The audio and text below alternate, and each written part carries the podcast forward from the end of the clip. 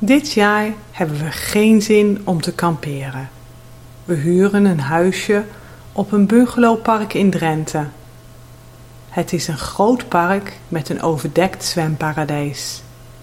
We vinden het heerlijk om lekker warm te kunnen zwemmen als het buiten niet zo lekker weer is. Er is ook een tennisbaan.